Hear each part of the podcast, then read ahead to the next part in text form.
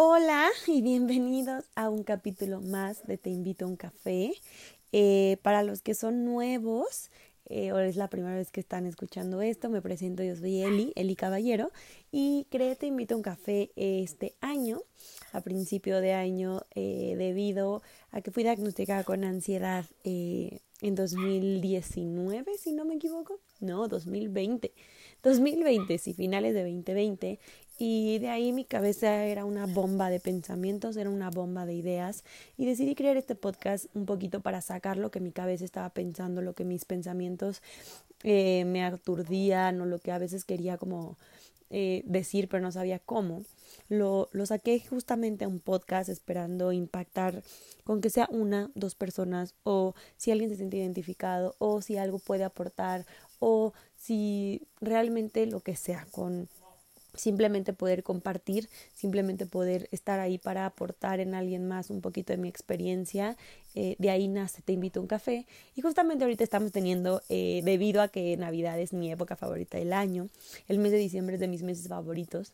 eh, justamente estoy haciendo un capítulo diario con frases, pensamientos de cosas que yo he vivido, cómo lo he visto, cómo lo llevo a cabo, cómo me ha servido. Y también la idea es que ustedes puedan llegar a esas frases y a analizarlas por ustedes mismos, llevarlo a, hacer una dinámica con su familia, con sus amigos, realmente un momento que se vuelva totalmente para ustedes y que realmente logren darse cuenta de lo que han podido hacer a lo largo de todos estos días, de todos estos meses, de todo este año que está por terminar.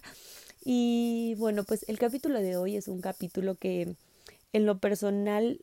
toda la gente que me conoce siempre me ha, me ha, identificado o me ha dicho que soy una persona muy miedosa en todos los aspectos. La verdad, soy súper miedosa en el aspecto tal cual de la palabra miedo, en el que yo creo que nunca he visto una película de terror en mi vida en la que me da miedo eh, mucho ese tipo de cosas de fantasmas, bla, bla, bla. Pero esta vez pude realmente llevarlo a un a entender lo que realmente es el miedo, más allá de simplemente que si hay fantasmas o si no, o si me asusta algo o si no, eh, realmente llevar la palabra miedo más allá. Eh, justamente la frase de hoy, la que me gustaría que se preguntaran y la que me voy a cuestionar hoy en estos momentos es eh, ¿cuál ha sido mi momento con más miedo a lo largo de este año? Y y creo y estoy casi segura que el miedo es uno de los sentimientos, de las emociones más difíciles de, de controlar, las, las, cuestiones más difíciles de poder llevar. Eh, yo en lo personal tengo muchos miedos, muchos miedos, les decía, muchos miedos, eh,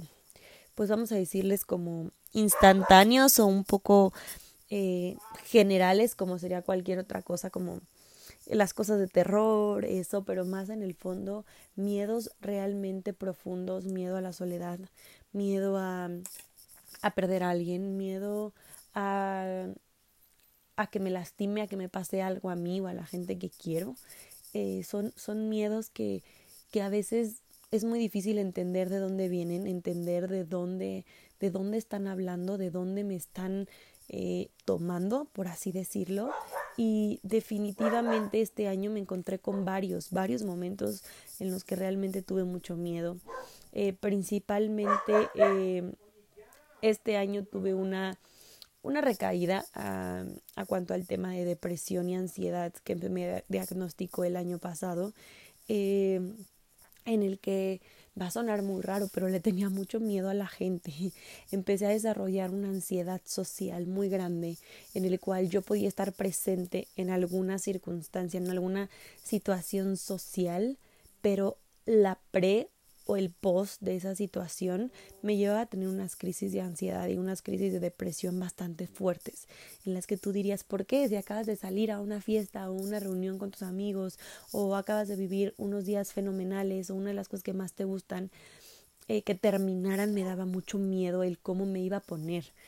el cómo iba a estar, el cómo me iba a comportar, el cómo me iba a sentir después de eso, me daba un miedo impresionante el no saber controlarlo, el, el qué me fuera a pasar, el qué iba a pensar. Y no sé si por ahí el año pasado vieron la película de Soul. ¿Y por qué la menciono en estos momentos? La película de Soul de Disney, porque justamente hay una escena en la que hablan de cómo son los miedos y de cómo se empiezan a convertir en monstruos que nos están controlando. Y es un monstruo enorme que no nos deja ver más allá de lo que el mismo monstruo nos, monstruo nos está permitiendo ver. Y creo que justamente eso es lo que este año me tocó enfrentarme. Me tocó enfrentarme a varios monstruos en los que yo tenía que controlar un poco a mi mente y controlarme un poco eh, en, el, en, en, la situación de darme cuenta que no puedo controlar todo, que no puedo hacer que el mundo gire como a mí me gustaría y que en vez de preocuparme tengo que ver cómo puedo funcionar y de qué forma sirvo en ese momento, eh, porque si no me podía consumir este miedo. Eh, realmente, pues les decía yo, podía salir muy feliz a una situación, a una fiesta, a una reunión, pero regresaba y tenía unos ataques de ansiedad en los que me costaba eh, pararme en mi cama, en los que no quería llorar, en los que más bien no podía dejar de llorar. Eh, y era, era vivir con este miedo de ahora qué me va a pasar, ahora qué voy a sentir, este, y justamente es, es empezar a controlar los miedos. Eh, no se van a ir, es, es, eh, no les puedo prometer que los miedos van a desaparecer, simplemente empezar a encontrar qué es lo que me da miedo para poder darme cuenta de cómo lo puedo solucionar, ¿no? Eh, específicamente, pues yo creo que les digo, de, de, las situaciones en el año en las que más miedo tuve también definitivamente fue toda la circunstancia de mi abuela, en la que era un miedo a saber qué fuera a pasar pero llegaban momentos en los que me sentaba en mi cama y yo decía, a ver, este miedo lo único que está haciendo es consumir mi mente, consumir mis pensamientos y no dejarme, no dejarme actuar de una manera en la que mi familia me necesite o en la que mi abuela me necesite en estos momentos. Y cuando descubría eso, era cuando realmente me daba cuenta de que el miedo nada más me estaba consumiendo, nada más me estaba comiendo y no me estaba dejando permitir hacer absolutamente nada. Literalmente estar parada en mi cama, literal, eh, bueno, sentada en mi cama, estar sentada en mi cama eh, con una parálisis mental, una parálisis física que en vez de ayudar yo creo que perjudicaba más, preocupaba más a mi papá, preocupaba más a mi hermana, a mi familia, en vez de realmente eh,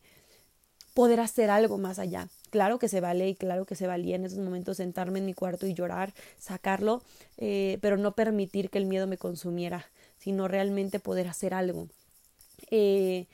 les puedo decir que otro de mis miedos, que este año he estado bastante controlado, estos dos últimos años yo le tengo una fobia absoluta, una fobia total a volar. Me dan mucho miedo los aviones, demasiado miedo. Es un miedo que no puedo controlar. O sea, si sé que voy a viajar mañana, por ejemplo, desde 24 horas antes casi estoy paralizada, no me gusta hablar, no tengo ganas de comer, estoy nerviosa, estoy ansiosa, me da miedo, me subo y realmente son unas taquicardias inmensas, eh, tantito queda turbulencia y es una sensación de parálisis del cuerpo y todo viene arraigado de la mente.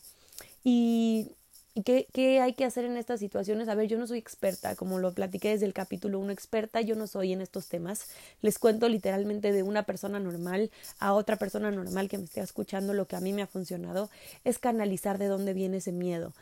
Eh, aquí, por ejemplo, me di cuenta que era un miedo que venía también arraigado y acompañado de mi ansiedad. Eh, me da mucha ansiedad el estar en un lugar en el que yo no puedo controlar, el que yo no puedo hacer nada al respecto, un avión que yo no manejo, que yo no dirijo, pero que leyendo un poco empiezas a entender cómo funcionan los aviones, la seguridad que tienen, eh, y empiezas a prepararte un poco más para canalizar con información ese miedo.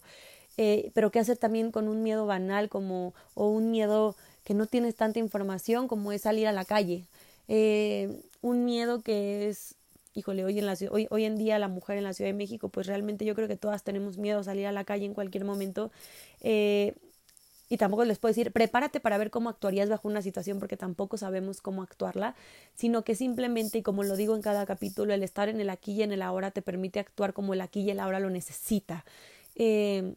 entonces, realmente, ¿qué hacer con los miedos? Primero, respirar. Respirar creo que ha sido una de las herramientas que más me ha ayudado eh, para combatir mis miedos. Respirar, enfocarme en dónde está viniendo el miedo, de dónde viene. Viene de mi cabeza, de mi sentir, de mi preocupación, de un futuro que me estoy inventando que tal vez ni existe. Y, y justamente creo que la mayoría de mis miedos viene a eso. Me estoy adelantando de historias que no sé cómo van a ser, pero yo ya tengo miedo de un futuro que no sé cómo va a ser. Entonces, regresar mi mente a decir, a ver, Eli, estás ahorita aquí sentada en tu cama, gracias a Dios, no te preocupa, eh, no, no estás teniendo una situación eh, incómoda o no estás viviendo absolutamente nada de lo que ese miedo te está queriendo controlar, es un miedo realmente a futuro. Eh, entonces de ahí lo canalizo y me doy cuenta que es ansiedad. Entonces respiro, me centro en el momento en el que estoy ahorita e intento recabar información que me va a poder ayudar a controlar ese miedo. Y créanme que me ha servido bastante. Eh,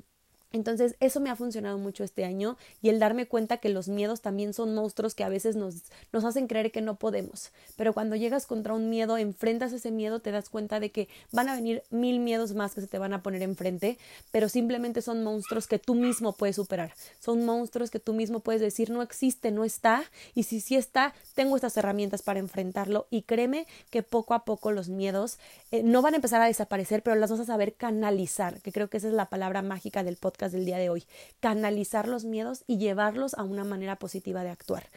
Eh, en lo personal les digo, yo sigo siendo una persona muy miedosa, con muchas incertidumbres, con mucha ansiedad. Entonces, si tienes alguna recomendación de tú cómo le haces para superar tus miedos, cómo le haces para enfrentar tus miedos, cómo le haces para enfrentar estos ataques de ansiedad que a veces acompañan de los miedos, eh, déjalo en los comentarios de Instagram y créeme que me vas a ayudar muchísimo a mí y a todas las personas que estamos escuchando este capítulo eh, para seguir enfrentándolos, para seguir teniendo herramientas que nos ayuden a enfrentarlos y ojalá algún día desaparezcan por completo. Pero mientras vamos en ese proceso, eh, vamos acompañados y vamos recolectando la mayor cantidad de herramientas posibles. Eh, muchas gracias por escucharme el día de hoy. Nos vemos en el capítulo de mañana aquí en Te invito a un café. Bye.